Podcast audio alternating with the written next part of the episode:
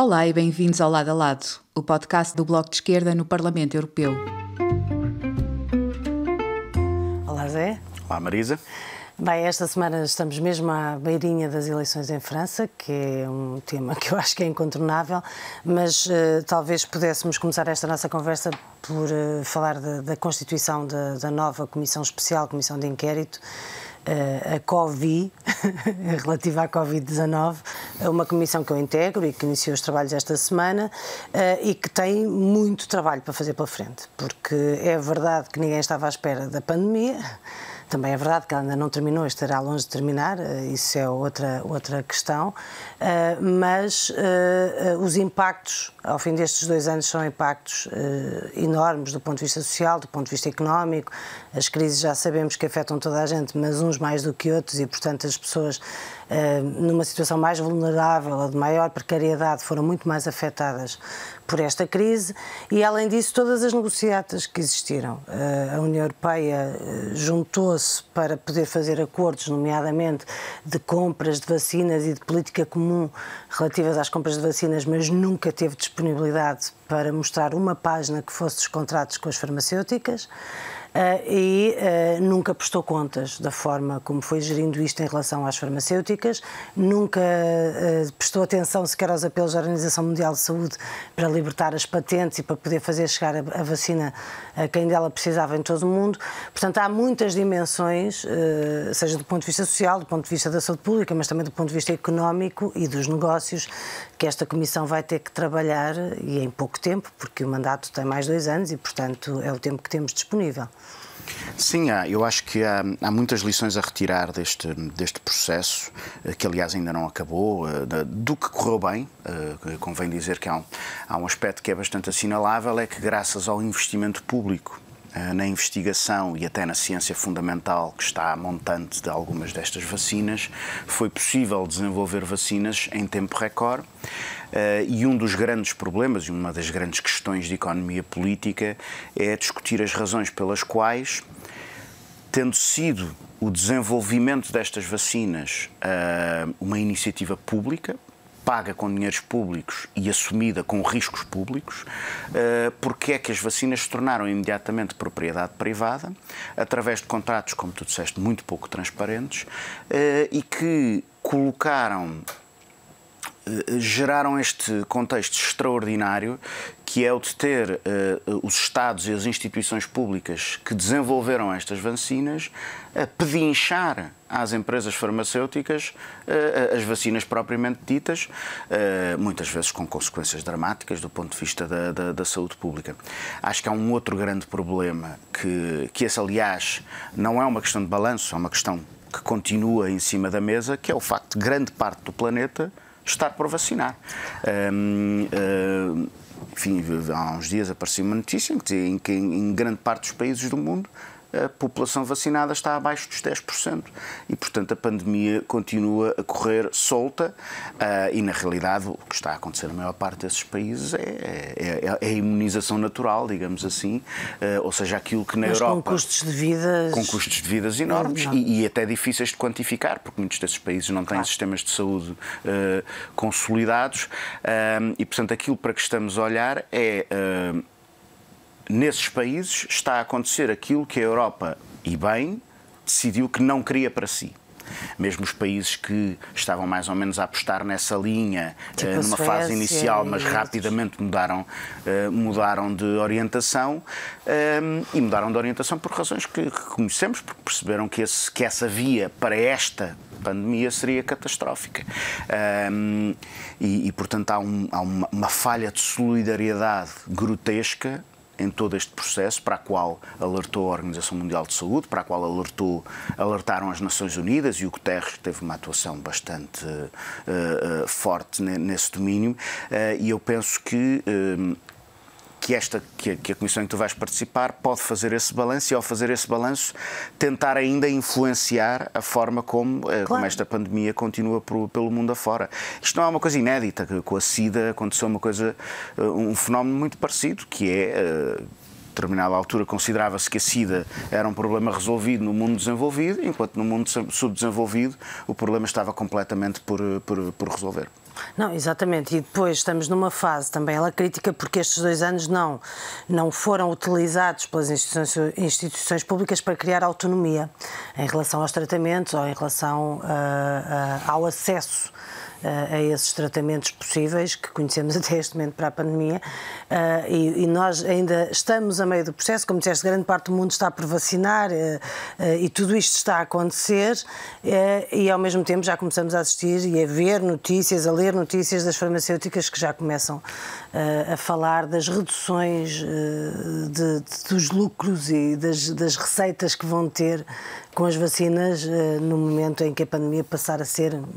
mais enraizada e, portanto, com maior defesa da população, obviamente graças à vacina, na, parte mais eh, desenvolvida, eh, depende dos parâmetros, mas pronto, digamos assim, mais desenvolvida do mundo. Uh, e, e, e, as farmacêuticas continuam a ter o, todo o poder para decidir os preços, as formas como querem distribuir, e a Comissão Europeia, a União Europeia tem ido atrás das farmacêuticas e não o contrário, portanto a autonomia não foi criada. E obviamente o investimento que foi feito foi sobretudo público, os lucros foram sobretudo privados, mas serão os privados a continuar a determinar uh, quanto é que vai custar esta, esta pandemia aos cofres públicos de, daqui para a frente. Sim, eu, eu acho que a questão, uma das questões que isto coloca para o futuro é a necessidade dos Estados criarem uh, capacidade pública para, para, a produção de vacinas e de, uh, de se pensar muito seriamente na, na, no reforço dos mecanismos internacionais, que de resto já existem, podiam ter sido mobilizados e não foram mobilizados por falta de vontade política, para a partilha de tecnologia em, em contextos desta natureza. É absolutamente escandaloso que não se tenha partilhado esta tecnologia imediatamente, sabendo uh, os milhões de vidas que estavam em risco. Sim, e com o argumento, só para terminar, com o argumento de que isso levaria muito tempo. A prova que não levaria muito tempo é que na União Europeia praticamente não havia unidades de produção e ao fim do ano era o maior produtor claro, mundial. Claro. Portanto, era só uma questão de vontade política, como é evidente. Eleições em França. Vamos ter mais uma vez a segunda volta entre Macron e, e Le Pen. Uh, desta vez, contudo, não teria que ser assim necessariamente, ou seja, os resultados eleitorais o que nos mostraram é que desta vez devia, havia de facto uma possibilidade grande de um candidato da esquerda poder desempenhar, uh, poder uh, disputar, peço desculpa, a segunda volta com, com Macron não aconteceu devido a vários fatores, nomeadamente o facto da fragmentação das candidaturas à esquerda, que não se uniram em torno de, de, de Jean-Luc Mélenchon e que acabaram por ter resultados muito abaixo das suas forças políticas, mas que ainda assim eh, impediram eh, que se somasse votos no candidato da esquerda. Mas a verdade é que se tivesse havido uma segunda volta entre Macron e Mélenchon, estaríamos a falar de uma França completamente diferente no dia a seguir daquela que estamos a falar, que continua a ser dominada por uma espécie de ideal criado pelo Macron de que ela é a única alternativa existente e o resto é o desastre, a tragédia, a barbárie que são preconizados pela extrema-direita, que ele não se cansa de alimentar uh, e, que contribuiu muito, aliás, uh, ao, ao, ajudar a destruir forças políticas relevantes para fazer uh, esse, esse debate público. Mas, de facto, é uma lição muito importante que se tira aqui para a esquerda nestas eleições presidenciais porque, eh, como disse, os resultados das eleições mostraram é que desta vez, ao contrário de há cinco anos, desta vez havia mesmo uma hipótese real de Mélenchon poder disputar a eleição com, com Macron. Sim, eh, os resultados eleitorais são, são de facto muito frustrantes, porque o que eles mostram é que uma desistência do, dos verdes, os verdes já, já seriam suficientes e ficava o assunto arrumado, mas dos verdes, dos socialistas e dos comunistas em, em favor de Mélenchon teria provocado uma segunda volta uh, entre Macron e Mélenchon, isso é muito claro. E isso teria um impacto de longo prazo na política francesa, porque faria da esquerda a grande alternativa a, a, a, Macron, ao contrário do que Macron tem persistentemente tentado uh, construir. Ou seja, Macron tem provocado sempre um confronto com a extrema-direita, de forma a fazer da extrema-direita a única alternativa ao seu poder, ao poder do, do supercentro uh, uh, francês. Uh, e eu acho que essa também é uma questão para a qual devemos olhar com muita atenção